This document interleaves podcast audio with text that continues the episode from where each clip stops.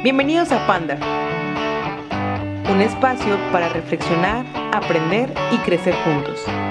Soy Rebeca Armendaris. Acompáñame a conocer lo que Dios quiere para nosotros.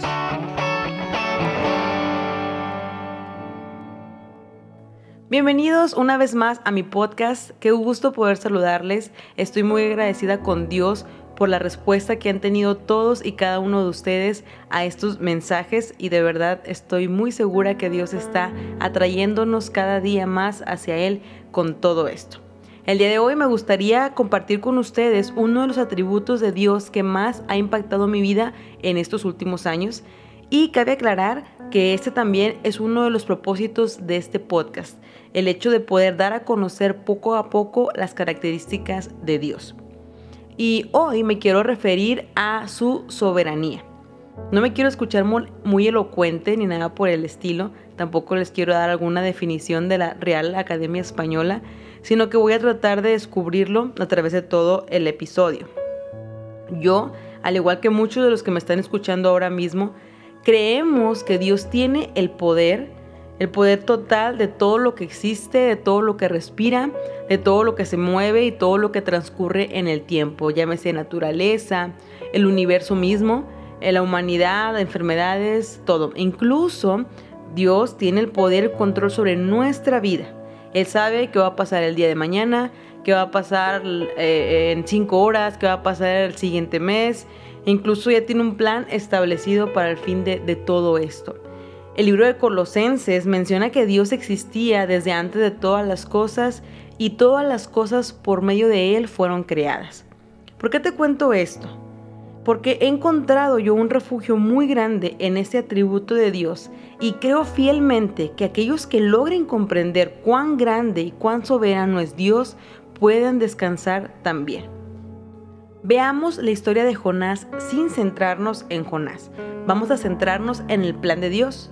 Dios tenía en la mira a una ciudad que estaba muriendo en pecado, que eran rebeldes y con sus actitudes rechazaban a Dios.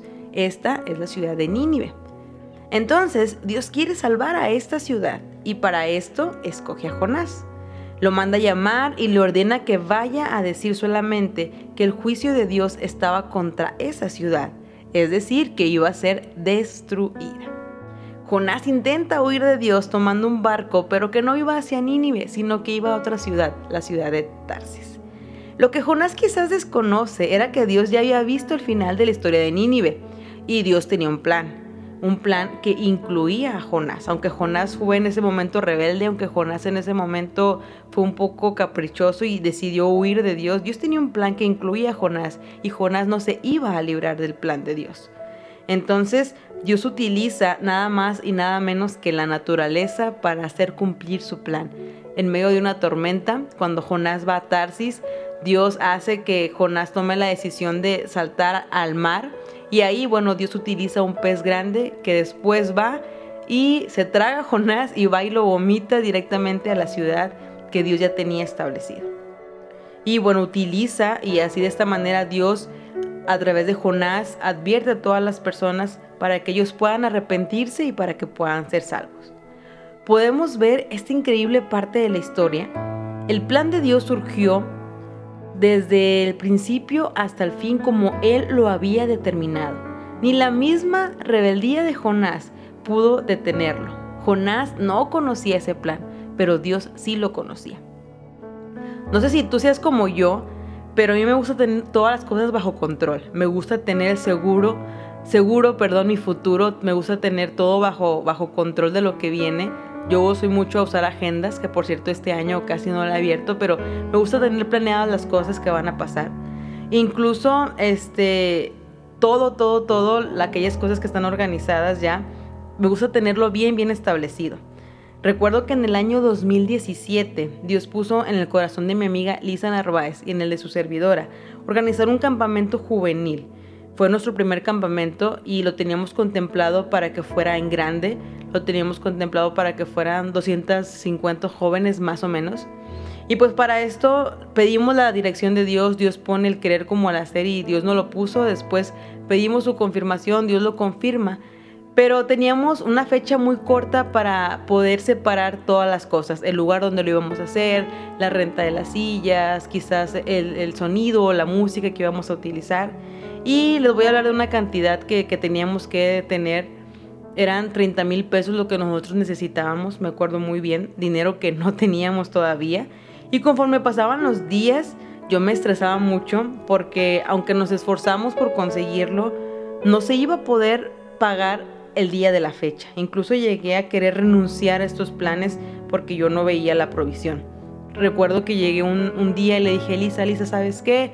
Vamos a cancelar todo, no se va a poder. Y Lisa muy segura me dijo, hay que darle. Recuerdo que fue un día antes que teníamos que pagar y fuimos a nuestro programa de radio, estuvimos varios tiempo en Radio Esperanza.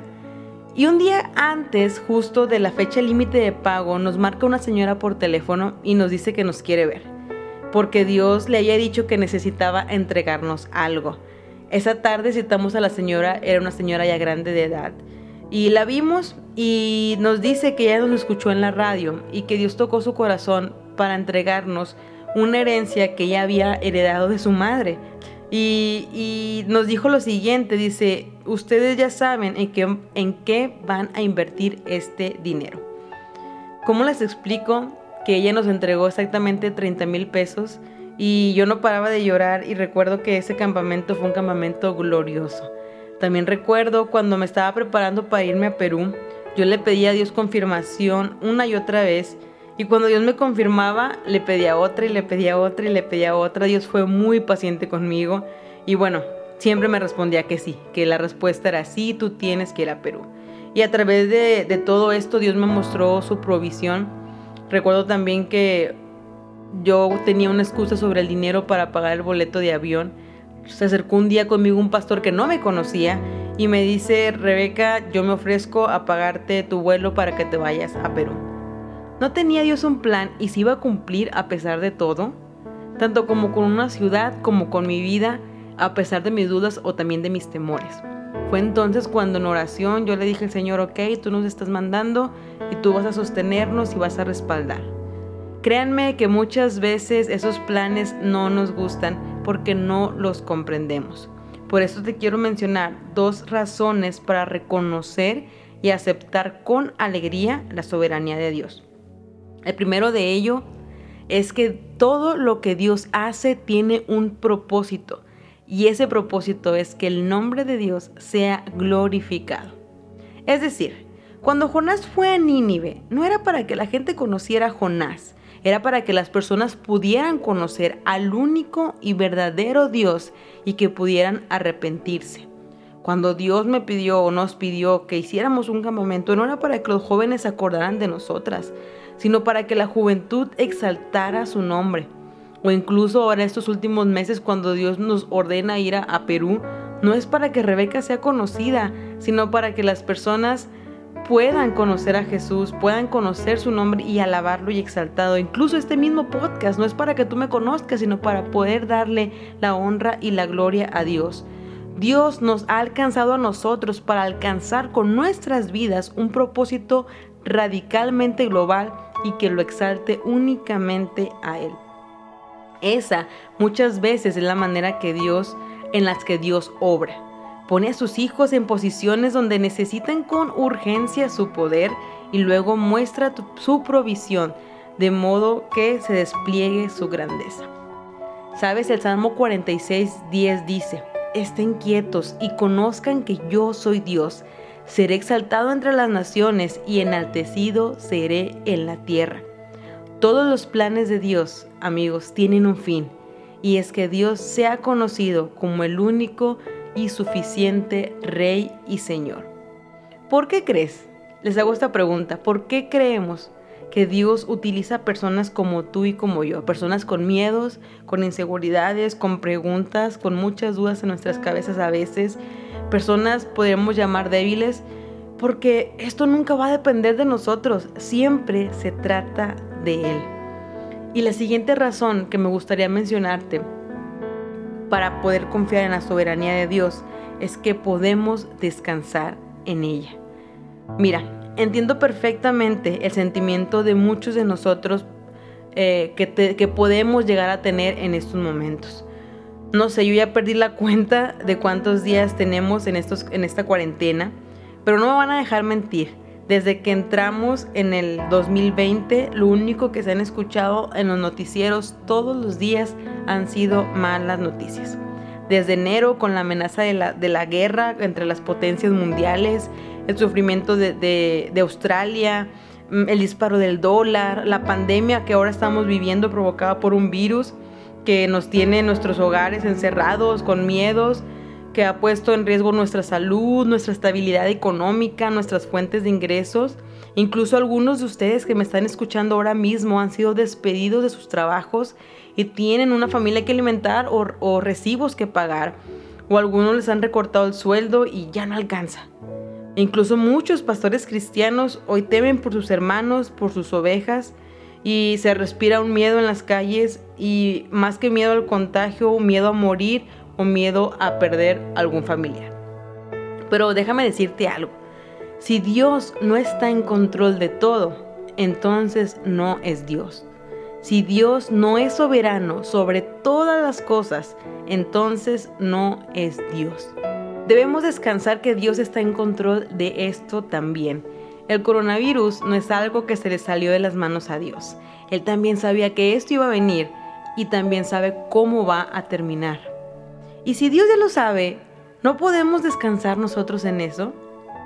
En 1 de Pedro 5:7 dice, echen toda ansiedad sobre Él, porque Él tiene cuidado de ustedes. Leí un libro hace días, lo acabo de terminar de leer, Radical, de David Platt, y entre muchas otras frases que él menciona, hay una que tocó mi corazón, que dice, en vista de que tienen un Dios en el cielo, que se ocupa de cuidarlos como el pastor cuida sus ovejas, como el padre cuida a sus hijos y como un rey que transfiere todo su reino, no estén ansiosos. El Dios de ustedes, su pastor, su padre y su rey tiene todo bajo control.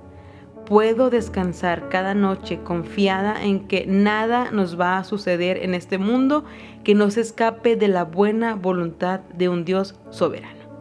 Podemos reflexionar entonces en que Dios tiene un plan para todo lo que pasa en nuestras vidas y Él utilizará todos los medios posibles para que ese plan se cumpla. La naturaleza, la economía, a personas, las circunstancias, todo ese plan lo va a glorificar, a glorificar a Él y para que podamos descansar en su poder. Es todo por ahora, de verdad espero poder ser un medio para que cada día podamos conocer un poco más a Dios. Sus mensajes y sugerencias los leo en mis redes sociales, búscame en Facebook e Instagram como Rebeca Armendaris y busca también el perfil de este podcast en Instagram como Ponder. Nos escuchamos pronto, aprendamos, reflexionemos y crezcamos juntos.